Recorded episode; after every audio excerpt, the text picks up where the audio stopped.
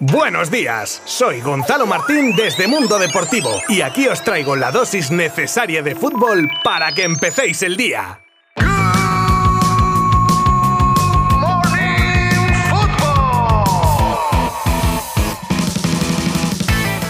Buenas a todos. Viernes 21 de octubre, último episodio de la semana con especial atención al partidazo de ayer entre Fútbol Club Barcelona y Villarreal, del que hablaremos en breve y del que escucharemos a protagonista. Tranquilos, que también os contaré los resultados de los otros dos encuentros de la jornada. Tendremos una mención para el tristemente fallecido José Manuel Llaneza. Hablaremos de la última de Cristiano Ronaldo, que es gorda, de una posible huelga que amenaza a la liga y más cosas que trataremos en los próximos minutos. Os habla Gonzalo Martín desde Mundo Deportivo. Comenzamos.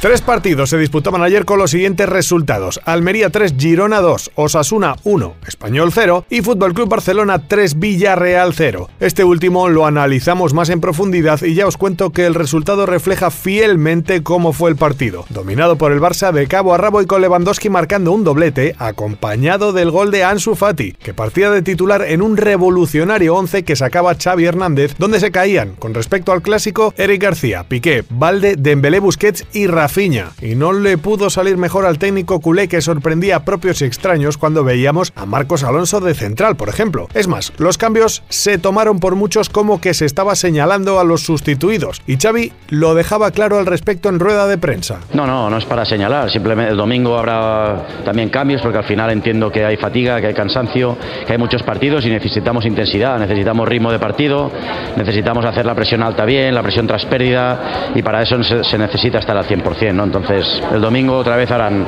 habrán cambios. Y en este sentido se dio ayer el ejemplo más claro de todos, cuando Piqué salía al campo y era pitado por gran parte de la afición, algo a lo que Xavi también tenía algo que decir. Yo lo único que puedo decir de, de Piqué, que juegue o no juegue a nivel deportivo dentro del vestuario es un ejemplo. Ejemplo en mayúsculas, ni una mala cara, entrena al 100%, se deja la piel por el equipo, juegue 10 minutos, juegue media hora, juegue 90. Y esto lo digo públicamente porque además se lo merece. Y es un ejemplo de capitán, y esto lo tiene que saber la gente. Entonces pido unidad. Si, si, no fuera un ejemplo no diría nada, pero lo es. Y a partir de ahí estar unidos. Y ya fuera de polémicas, Xavi que hacía este análisis del partido con un claro tono de haberse quitado un peso de encima. Le escuchamos. Creo que hemos hecho un gran partido, eh, nos tocaba, nos tocaba reaccionar, no era un día fácil, después de, de, perder en el Bernabéu y de empatar contra el Inter en casa se esperaba mucho de nosotros, hay muchas expectativas esta temporada y hoy creo que el equipo ha dado la cara, ha demostrado carácter, buena intensidad, buen ritmo, efectividad también de cara a puerta, muy bien en defensa, buenas sensaciones en general. Para cerrar el capítulo del partidazo de ayer quiero tener una mención especial, como os contaba al inicio, a José Manuel Llaneza, constructor y vicepresidente del submarino amarillo que fallecía ayer jueves vencido por la leucemia, tristemente, la cual le tenía hospitalizado desde principios de año. Más de tres décadas en el conjunto amarillo y partícipe de la conversión del club en un grande como es ahora, tomando parte, por ejemplo, en la llegada de Fernando Roch. Un grande que nos deja y desde aquí solo podemos mandar nuestras condolencias a su familia y amigos. Que se le recuerde por mucho tiempo. Descanse en paz.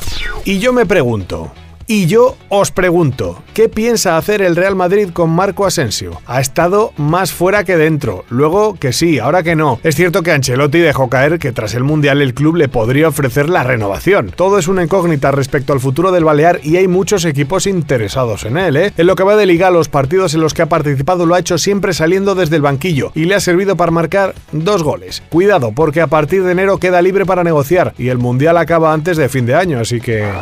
Bueno, bueno, bueno, bueno, la que está liando en Inglaterra Cristiano Ronaldo. Y mira que llevamos ya varios meses con tensiones, que si está buscando salir de Manchester, quedándose finalmente pero a disgusto, sin rendir. Y tras varios desplantes, el miércoles fue la gota que colmó el vaso de Ten cuando CR7, al ver que no iba a participar contra el Tottenham, se fue del partido. Como lo cuento, las críticas no han tardado en aparecer como las de varios exjugadores que lo tildan de mocoso, malcriado, irrespetuoso, una vergüenza absoluta, poco profesional y de ahí para arriba. Ten Hag ya se ha hartado de él y además de no convocarlo para el partido de mañana, se le ha apartado del grupo. Información que anunciaba el club en un escueto comunicado.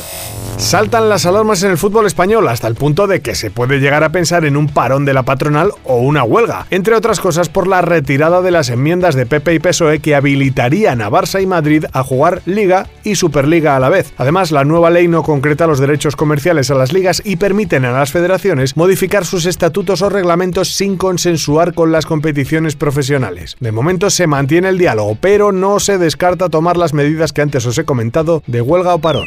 Viajamos ahora rápidamente hasta Cádiz para dar una mala noticia. El ex realista Joseba Zaldúa se perderá toda la temporada tras sufrir una gravísima lesión en la que se ha roto menisco y cruzado de la rodilla derecha. La Real, el club de su vida, ha tenido el detalle de darle ánimos desde las redes sociales y nosotros nos sumamos a ello. Para terminar, con las aguas revueltas en París por la relación existente entre su tridente de ataque y además con un Neymar muy discutido, ha sido su entrenador Galtier quien ha echado un capote al brasileño al que muestra su total apoyo. Dice que está en un gran nivel y una buena forma y recordó a todos su compromiso poniendo como ejemplo que adelantó su vuelta al trabajo en verano para afrontar la pretemporada. Están las aguas revueltas por París.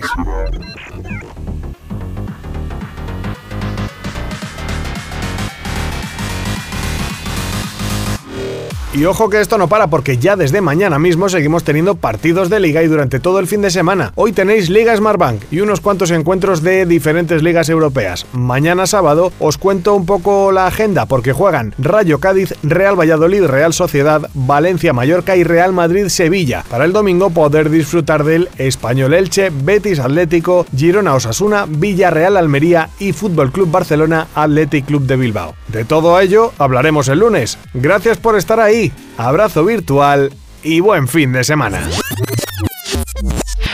Mundo Deportivo te ha ofrecido Good Morning Football, la dosis necesaria de fútbol para comenzar el día.